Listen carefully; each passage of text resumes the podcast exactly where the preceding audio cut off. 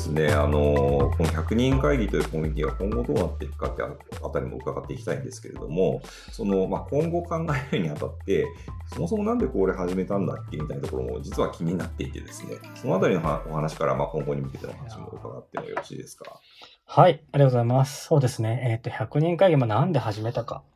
まあ、そもそもの話をすると、うん。はい、えっ、ー、と、まあ、当時、港区で働いていて、はい。あの、まあ、地域のためには、まあ、港区の人と一緒に仕事をしてたんですよね、たまたま。なるほど。で、その時に、いや、せっかく港区の企業なんですから一緒にやりましょうよみたいな話をいただいた時に、ふと自分が、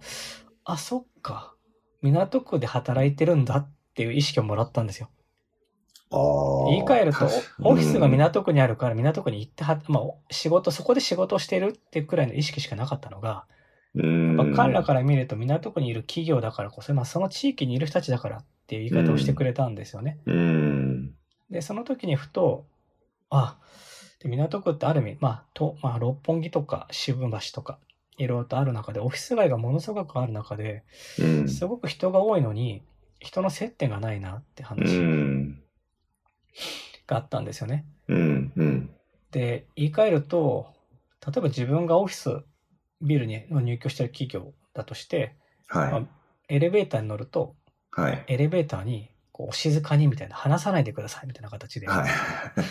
ありますね。はい。まあ、ある意味そういったところでも人と人がこんなにいるのに、人のつながりを分断してるなっていうふうに思ったんですよね。なるほど。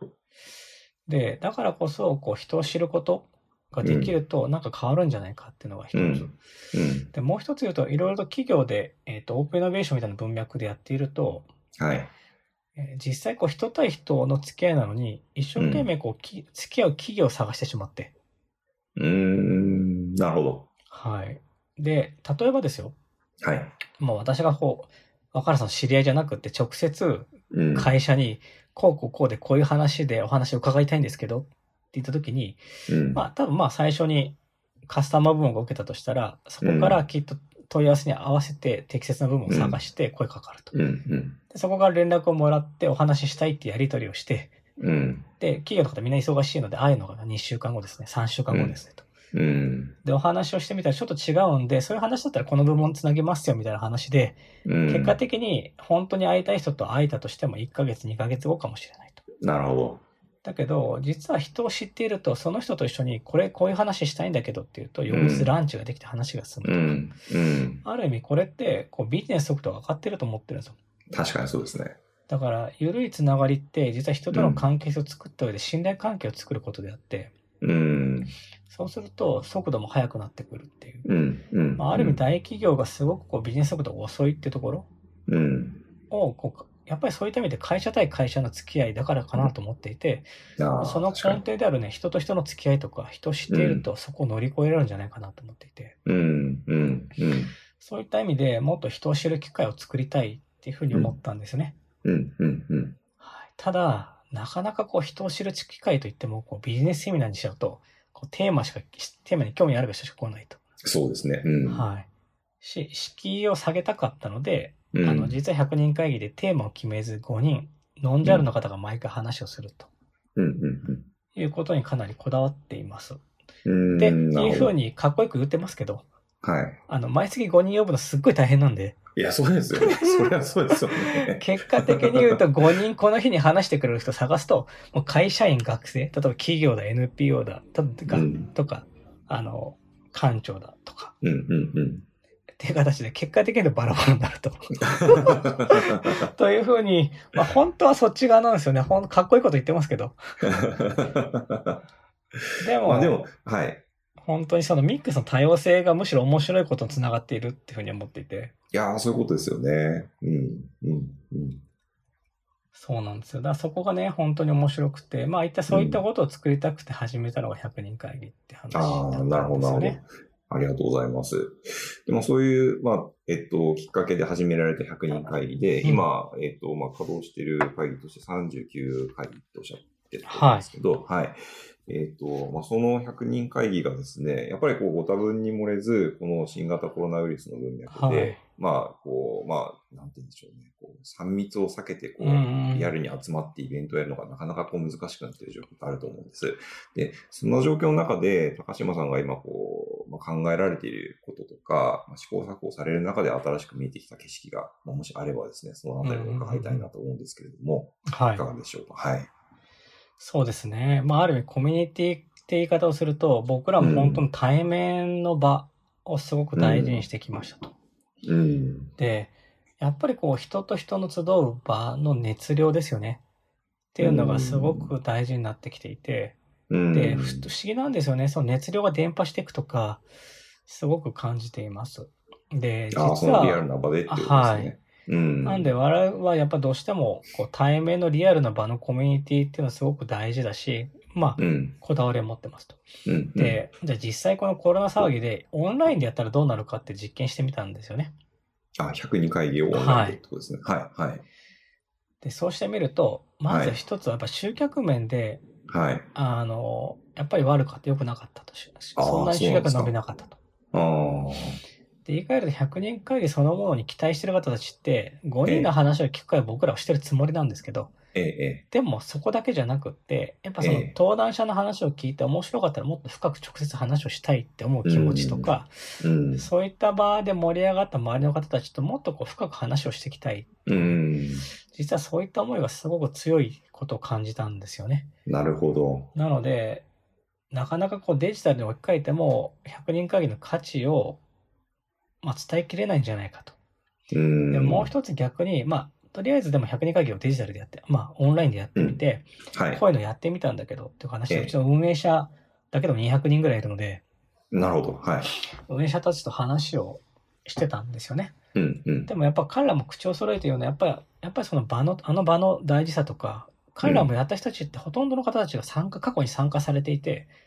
こういった場が作れるなら自分たちの地域でも作りたいって方が非常に多いので、ああ、そういうことなんですね。はい、やっぱりうん自分たちが好きだったとか、うんこう、来てほしいとか感じてほしいって場ってどうしても対面の場しか生まれないっていうふうにうん。意見がすごく多くて、うん。うん。うん。そんなような状況もあり、えーっと、実は今日今年のまあ2月ぐらいまでは月30ぐらいイベントあったんですけど、まあは3月になった瞬間に2つだったかな。い。なるほど。はい。オンラインでやってうん2つだけが残るみたいな、そんな状況になってるんですよね。ああ、じゃあまあ、ある意味ちょっと難しい状況に入ってるっていう感じもあるんはいです。かね。ありましたやっぱりね。確かになんかその、あの、まあ、他のイベントと違うのって、例えばその港区とか渋谷区とか、こう自分とこう距離感の、まあ物理的な距離感の近い人たちが集まってるっていうところもすごくあると思いますんで、うんなんかやっぱり僕も参加することを想像すると、その、まあ、お話聞いた後の、なんて言うんでしょうね、あの、いわゆる懇親会、交流会みたいなところで、自分と距離の近い人たちと同じものを見た上で感想を言い合えるみたいなところ、うんよりこう魅力に感じるイベントですもんね。そうなんですよ。うん。それがやっぱりオンラインだとやっぱ難しいところがあるそうなんですよね。ある意味だからうんオンラインの場よりもオフラインの良さがあるからこそ、本当にまあ今でもやりたい、最近やっぱコロナ騒ぎがあってからやりたいって方が突然減りま、減ったんですけど、その前って結構ええ毎週数件ぐらいうちの地域でもやりたいみたいな問い合わせがやっぱ多かったんですよね。ああ、なるほど、なるほど。うんやっぱ如実に出てるなと。そういったところからも100人会議期待してる人たちってやっぱオン,、うんオンラインではなくオフラインのコミュニティを期待してるのかなっていうふうに読んだりはしてます。だだ実はね、本当は今年のもう10月ぐらいまで毎月、はいあの、開催する地域がほぼ決まっていて、うん。なので順調にこの後も成長する予定だったんですよね。なるほど。はい。なのでやっぱり、コミュニティ辛いですねっていう。あ、でもやっぱりその、直前まではそのうちの地域でもやりたいっていうお話がたくさん来てたっていうことは、そういうね、オフラインでつながるニーズってやっぱり確実にこう広がっていくんでしょうし、はい。はい。また、なんなんて言うんでしょう、それに向けてこう新たなこう答え方というか、うん取り組み方というか、そういうのがポジティブに考えていけると、あの、すごくいいのかなと、僕も今お話聞いてて改めて思ったんですけど、なんかその、高島さんなりに次のこう、仕掛け方というか、あの、まあ、まあ、試行錯誤のトライしてみたいアイディアとか、あの、あったりしたらお伺いしたいなと思うんですが、いかがですか？はい。えっ、と、まさに今狙ってるのって、じゃあ、はい、今こう対面の良さのコミュニティから、どうやってこう、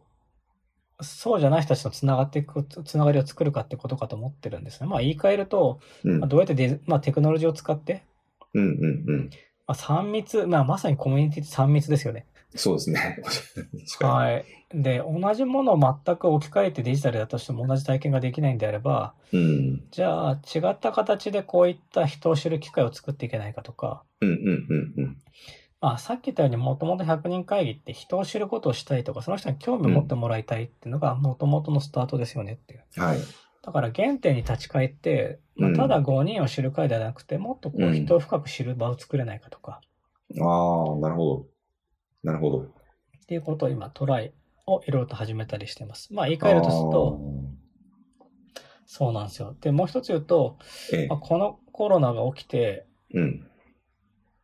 ふときっかけとして、100人会議までこれまで340回やってきていて、いや、そんな回数にもはい。なるほど。なので、登壇者がそうなると、実は1700人いるんですよ。うんうんうんうん。1回あたり5人、ね、はい、5人なので。はい。うん。で、実は僕も本当に全員と会ってるわけじゃないですし、うん、なるほど聞けてない地域たくさんあるなと。ええ。で、さらにこう1700人も面白い人たちがいて、これまでこう地域に閉じて、その地域で会うとか、地域のつながりをすごく大事にしてきたんですけど、うんうんうん、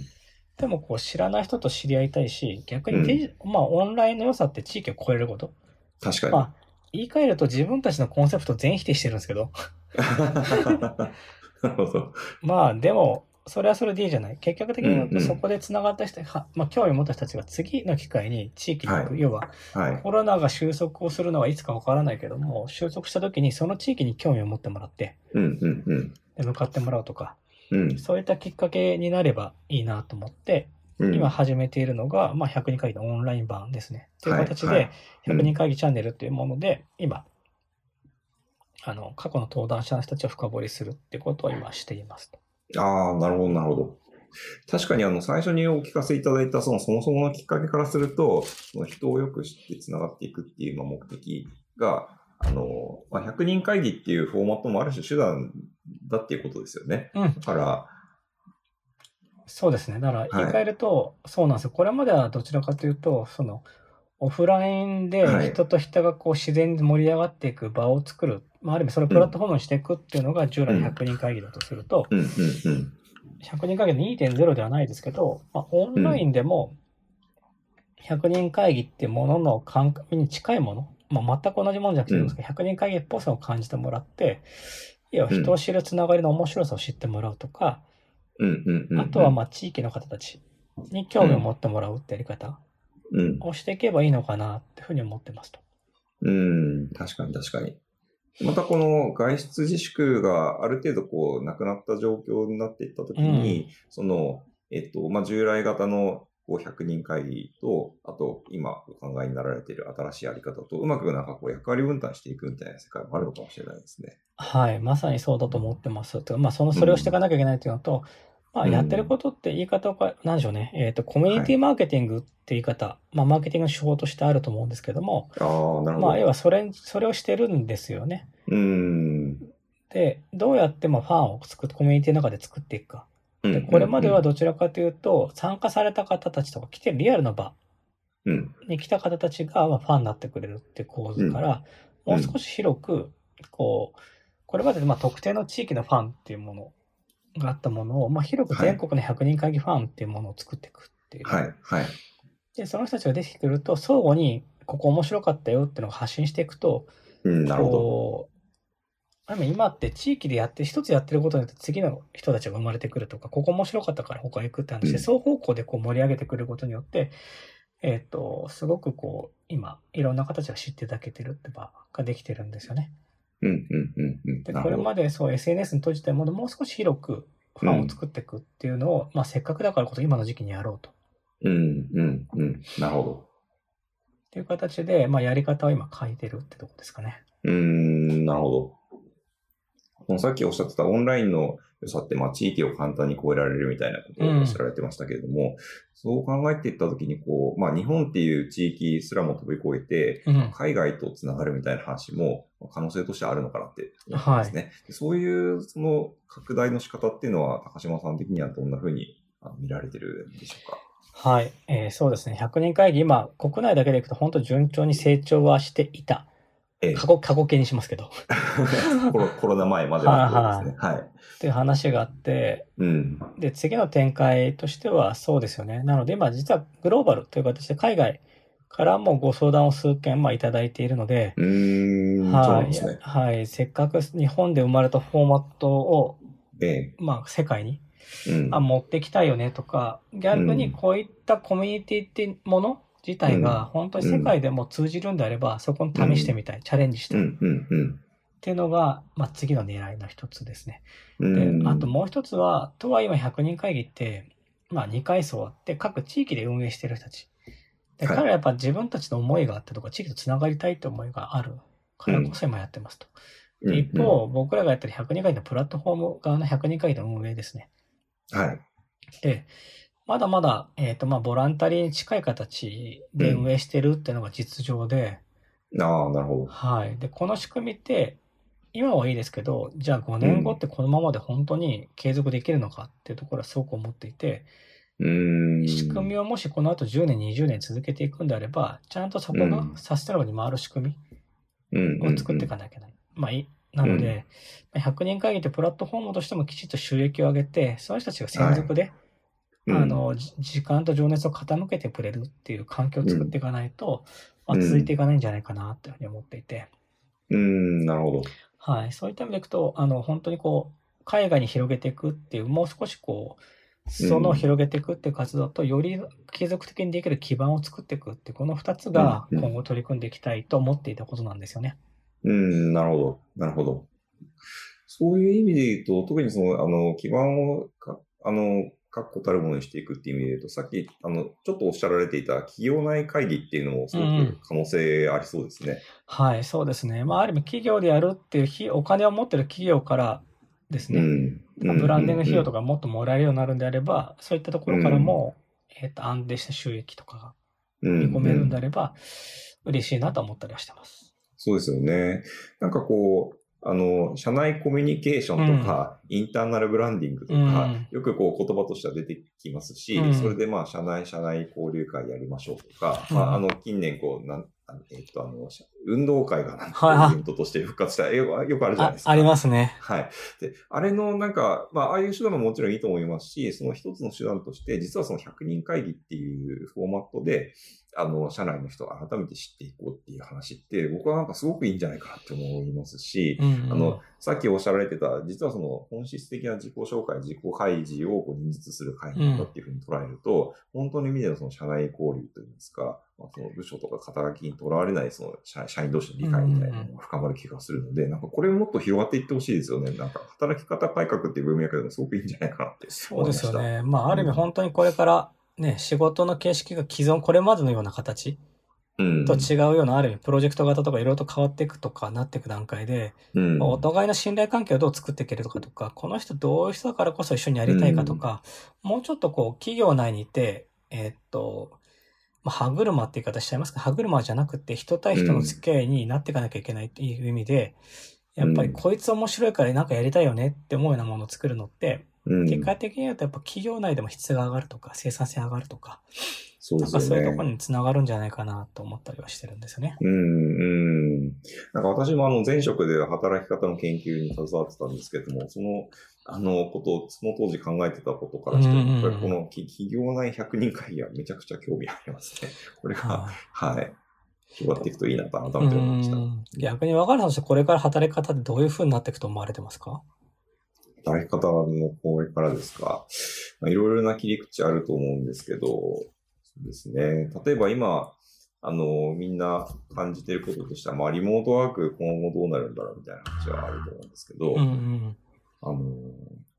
そうですね。リモートワークはまあ、なリモートワークっていう概念もある種過渡的なのかなと思っていて、うんうんあの、それって、あの、オフィスに来て仕事するのが普通っていう、こう、社会的なコンセンサスの中で、えっと、そうじゃない行動を取るからリモートワークみたいな、ちょうんうんっと特殊な働き方として捉えられてるわけじゃないですか。でも、本来的には別にどこで働いたって、その目的に応じた場所で働けば、まあいいっていう方もあると思うので、そういう状況がもっと広がっていくと多分、こう、普通な働き方と普通じゃない働き方で後者をリモートワークって呼ぶみたいな考え方もなくなっていくんじゃないかなっていううんうんうんまあそうなっててほしいなっていうのは思いますね。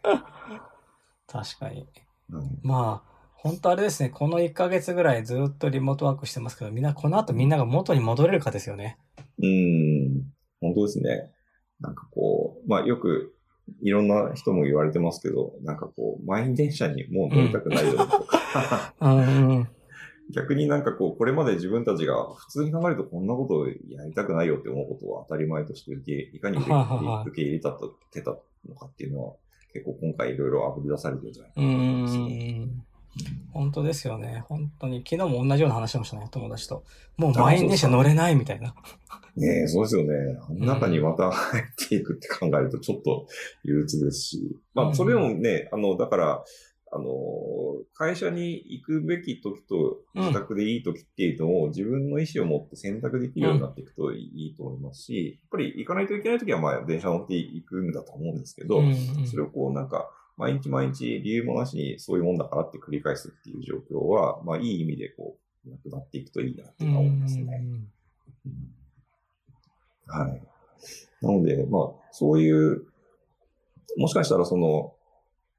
まあ、企業、僕なんかその企業内100人会議がすごいなんかこう、おも面白いなってちょっとずっと思って、その話にすぐ戻したんですけど、うんなんかその、例えばその会社に行く一つの理由としては、その企業内100人会議みたいなものを通じて人と知り合うとか、人をもっとよく知り合うっていうのは、その、より強まっていくのかもしれないですよね。リアルな、はその社内の場でしかできないことっていうのが、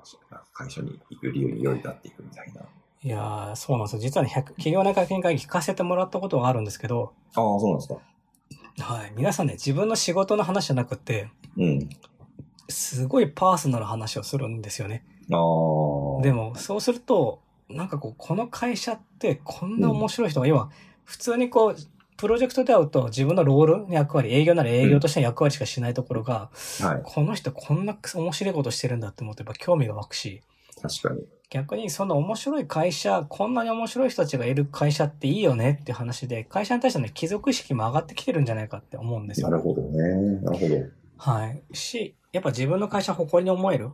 っていう風に見くと、やっぱ、まあ、企業ってやっぱ人の集まりですよね。うん。で、だからこそその人の魅力を再発見できることに対して、すごくポジティブに感じてますし、うん。あのうん。あと会社の中だからこそ実はぶっちゃけとか、あと、同じバックグラウンドがあるので、こう、ええ。え実はこうこういう風に困ってねっていう、ここだけの話がめちゃくちゃ盛り上がるんですよ。なるほど、なるほど。なるほど。なるほど。そういった意味でいくと違う結束を思えたりするのが特徴かな。普通の100年間違いがあるっていうのはそこかもしれないですね。